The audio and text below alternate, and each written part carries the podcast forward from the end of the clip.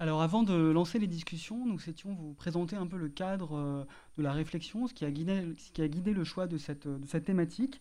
en fait, il est né d'un constat euh, le fait que pas une semaine ne passe sans qu'un nouvel exemple d'intervention ou d'interaction entre l'être humain et l'animal dans le champ patrimonial nous, euh, parvienne. Euh, l'art contemporain nous a fourni ces dernières années de très nombreux exemples.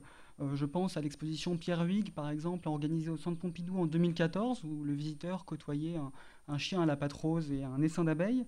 Euh, je pense également aux axolotls, que ces étranges batraciens que Mathieu Mercier avait installés en 2017 euh, au, Palais de Tokyo. Et puis tout récemment, l'exposition Thomas Saraceno, qui se tenait également dans cette institution, euh, où les, araignées étaient de véritables collaboratrices de l'artiste. Mais les musées d'art contemporain ne sont pas les seules institutions qui s'ouvrent à cette présence des non-humains. et la, presse nous fournit nombre d'exemples. Les abeilles qui sont installées sur le toit des monuments historiques parisiens, les chèvres qui viennent aider euh, les, jardiniers des Tuileries à désherber les talus. On pense également aux nichoirs, enfin aux refuges à oiseaux qui sont installés dans les parcs de certains châteaux. Euh, les, chiens guides d'aveugles qui s'invitent de plus en plus également dans, les musées. Et puis on voit également émerger un grand nombre de modèles hybrides qui vont mêler euh, patrimoine classique, entre guillemets, et collection vivante.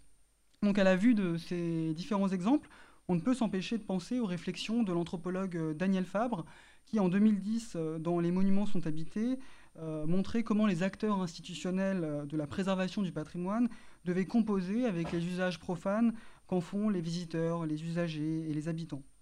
Les animaux deviennent eux aussi des partenaires incontournables des professionnels du patrimoine, que cette présence soit désirée ou non. L'un des axes forts de cette journée d'études était de s'interroger sur les effets euh, que produit euh, cette nouvelle sensibilité à l'égard du vivant sur les politiques culturelles et sur les pratiques euh, professionnelles qui, en découlent. Alors que tous les champs des sciences humaines s'intéressent aujourd'hui aux non-humains, l'animalisation du patrimoine nous semblait être une problématique essentielle à interroger, tant les enjeux qu'elle soulève sont nombreux et de plus en plus vifs dans notre quotidien. Un mot sur la, façon dont on avait procédé pour construire la programmation. Nous avons construit le, programme en trois sessions. C'est pas du tout ça. bon, euh, effectivement, donc pour, pour, construire la programmation, euh, nous avons décidé de, travailler euh, de façon collective. La thématique, on l'a déjà dit plusieurs fois, a été choisie lors d'un vote de l'ensemble de la promotion. Et puis, nous avons ensuite souhaité rester sur cette dynamique très collaborative pour que chaque élève participant puisse le faire sur le fond quelle que soit sa spécialité ou ses sujets de recherche personnelle, et pour que la journée soit l'expression de questionnements collectifs. Donc nous avons mis une organisation susceptible de répondre à ces objectifs en formant euh, d'abord un groupe de travail avec une dizaine de volontaires qui, s'est réuni euh, trois ou quatre fois pour tracer les grandes lignes et proposer des intervenants potentiels.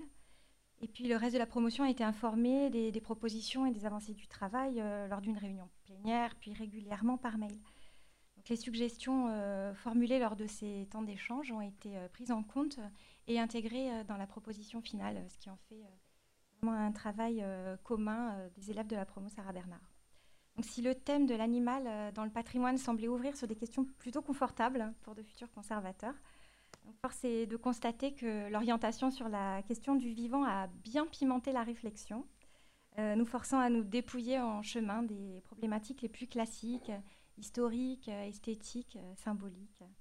Donc l'une des, vertus, des vertus du sujet a été euh, de nous contraindre à faire des choix forts, et une autre a été de nous plonger dans des questions très concrètes, très pratiques, orientées justement vers les questions de métier.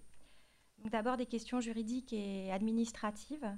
Quel encadrement légal, quel processus d'entrée dans une collection pour les animaux, des questions économiques, quelles contraintes pour accueillir les animaux euh, en termes de ressources humaines, de formation des personnels, etc. Et quelles formes de valorisation opérer, euh, valorisation touristique, génétique, euh, etc.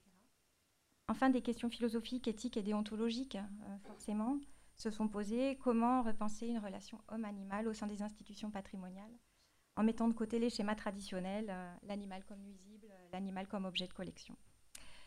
Donc pour progresser dans nos connaissances, découvrir des situations réelles et partager des retours d'expérience. Nous avons souhaité que cette journée donne la parole à une diversité d'acteurs du patrimoine. Alors bien entendu des conservateurs, mais aussi des chercheurs et des directeurs d'établissements quotidiennement confrontés à ces questions. Nous les remercions d'avoir répondu positivement à, notre appel et d'être présents aujourd'hui pour débattre et construire ensemble une approche vivante de la relation homme-animal dans le patrimoine. Donc euh, l'organisation de la journée, euh, les, deux premières sessions auront lieu avant le déjeuner. Euh, vous aurez le temps de poser des questions et de profiter d'une pause café. Puis au retour du déjeuner aura lieu la dernière session, suivie d'une discussion à laquelle vous êtes tous invités à participer. enfin, pour ceux qui n'ont pas de train à prendre, la journée pourra se poursuivre par une visite du musée de la chasse. Je précise aussi que pour ceux qui souhaiteront visiter le musée à l'heure du déjeuner, euh, ils le pourront également. Euh. Bon, vous pourrez retrouver les travaux de la journée, que nous espérons fructueuses, sur le site internet de l'INP. Euh, les présentations seront mises à disposition en format PDF, donc vous pourrez retrouver les éléments. Et un enregistrement audio permettra à ceux qui n'ont pas pu assister aux interventions dans cet auditorium de les écouter où ils le souhaiteront. merci à tous et bonne journée.